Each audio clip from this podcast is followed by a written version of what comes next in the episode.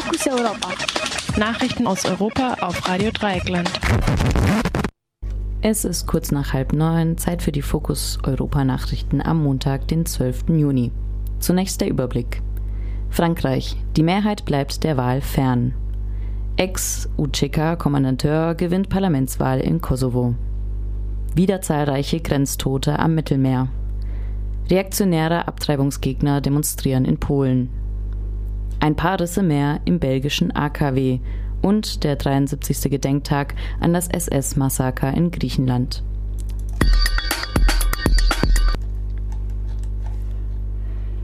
Für die Mehrheit der französischen WählerInnen scheint festzustehen, mit meiner Stimme bei der Parlamentswahl kann ich nichts mit in meinem Sinne beeinflussen.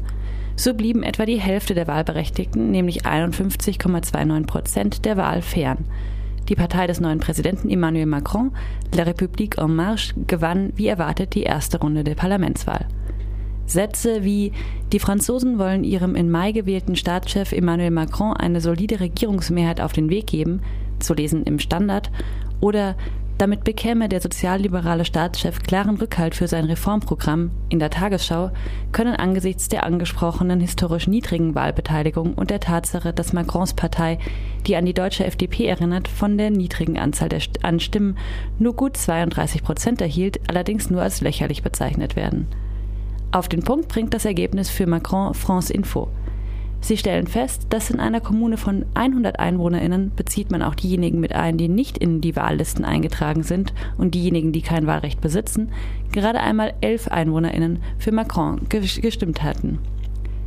Der Front National wird, den, wird den Einschätzungen zufolge lediglich eins bis fünf Sitze und damit deutlich weniger als befürchtet erhalten. Die Bewegung France Insoumise von Jean-Luc Mélenchon, ehemals als Linksfront angetreten, erhielt etwa 11 Prozent der Stimmen. Abgestraft wurden die Konservativen mit gut 21 Prozent und vor allem die sogenannten Sozialisten von Ex-Präsident François Hollande. Sie, die zum Beispiel die Arbeitsrechtsreform gegen den Willen der Mehrheit der Bevölkerung und ihrer WählerInnen durchgesetzt hatten, erhielten zusammen mit den verbündeten Grünen lediglich etwa 9,5 Prozent der abgegebenen Stimmen.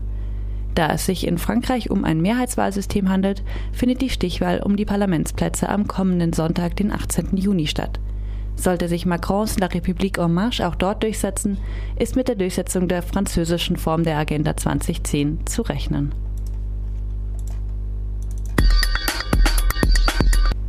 Ex-UCK-Kommandanteur gewinnt Parlamentswahl in Kosovo.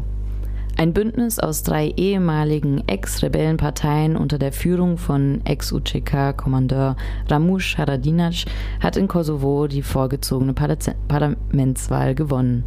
Allerdings gingen auch im Kosovo eher wenig Menschen zur Wahl.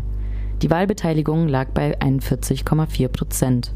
Auf Platz zwei bei der Wahl kam die nationalistische Vetevendosje Selbstbestimmung Bewegung in 26 Prozent der Stimmen.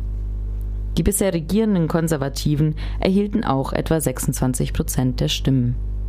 In, ihm, in ihrem durch westliche Länder unterstützten Kampf für die Unabhängigkeit des Kosovo beging die UCK zahlreiche Kriegsverbrechen an Serben und Roma. Der Wahlsieger Ramos Haradinac wurde zweimal vor dem Kriegsverbrechertribunal in Den Haag freigesprochen. Allerdings waren mehrere Zeugen der Anklage bei Verkehrsunfällen oder auf andere Weise um Le ums Leben gekommen. An diesem Wochenende starben wieder zahlreiche Menschen bei der Flucht über das Mittelmeer. Vor der libyschen Küste sind mindestens zehn Flüchtlinge ertrunken, allerdings geht die Küstenwache von mindestens 100 Vermissten aus, sodass die Politik gegen legale Fluchtwege wieder zahlreiche Menschenleben auf dem Gewissen hat. Allein an diesem Wochenende wurden nach Angaben der italienischen Küstenwache 1650 Menschen von ihr und Hilfsorganisationen gerettet. Die Rettungsaktionen fanden jeweils vor der libyschen Küste statt. Im laufenden Jahr sind laut UNHCR bisher 1800 Flüchtlinge bei der Fahrt über das Mittelmeer ums Leben gekommen. Reaktionäre Abtreibungsgegner demonstrieren in Polen. In Warschau und 50 anderen polnischen Städten haben an diesem Sonntag, den 11. Juli, sogenannte Märsche für das Leben und die Familie stattgefunden. Zwischen März und September findet in Polen in diesem Jahr insgesamt etwa 140 solcher Aufmärsche von Abtreibungsgegnern und Abtreibungsgegnerinnen statt. Im vergangenen Herbst hatten Massenproteste, an denen sich besonders viele Frauen beteiligt hatten, dafür gesorgt, dass anders als zunächst geplant das Abtreibungsverbot nicht noch weiter verschärft wurde. Die Parlamentsmehrheit hatte sich aufgrund des Drucks der Straße dagegen entschieden, dass Abtreibungen selbst bei Vergewaltigung und Inzest verboten werden sollten. Die rechten, frauenfeindlichen Fundamentalistinnen scheinen aber nicht aufzugeben. Bei den belgischen Pannenreaktoren Tihange 2 und Doel 3 haben Experten im Vergleich zu den vorherigen Untersuchungen bei den jüngsten Ultraschalluntersuchungen zusammengenommen 370 neue Risse festgestellt.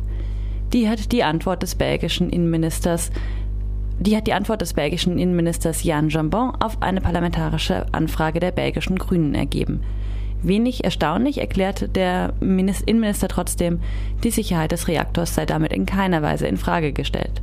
Das Land Nordrhein-Westfalen will laut WDR nächste Woche den Verkauf seiner indirekten Beteiligung an den belgischen Atomkraftwerken beschließen. Beim 73. Jahrestag des SS-Massakers im griechischen Dorf Distomon nahe Athen gab es Streit um die deutsche Rolle bei der Erinnerung. In Distomon hatten die SS 218 Menschen grausam ermordet. Als der deutsche Botschafter am Samstag bei der Gedenkfeier einen Kranz niederlegen wollte, stellte sich die Syriza-Politikerin Zoe Konstantopoulou in den Weg und erklärte an den Botschafter gerichtet, Sie haben dazu kein Recht, zahlen sie die deutschen Reparationen an die Opfer. Allerdings half der bekannte griechische Widerstandskämpfer Manolis, Manolis Glesos, der 1941 im vor der Wehrmacht besetzten Athen die Hakenkreuzfahne von der Akropolis entfernt hatte, dem deutschen Botschafter. Glesos geleitete den Botschafter zur Kranzniederlegung und erklärte, das Kind eines Verbrechers, was auch immer die Verbrechen seines Vaters oder seiner Mutter seien, ist dafür nicht verantwortlich. Deutschland verweigert weiterhin Entschädigungszahlungen aufgrund des SS der SS-Massaker und eines Zwangskredits an Griechenland.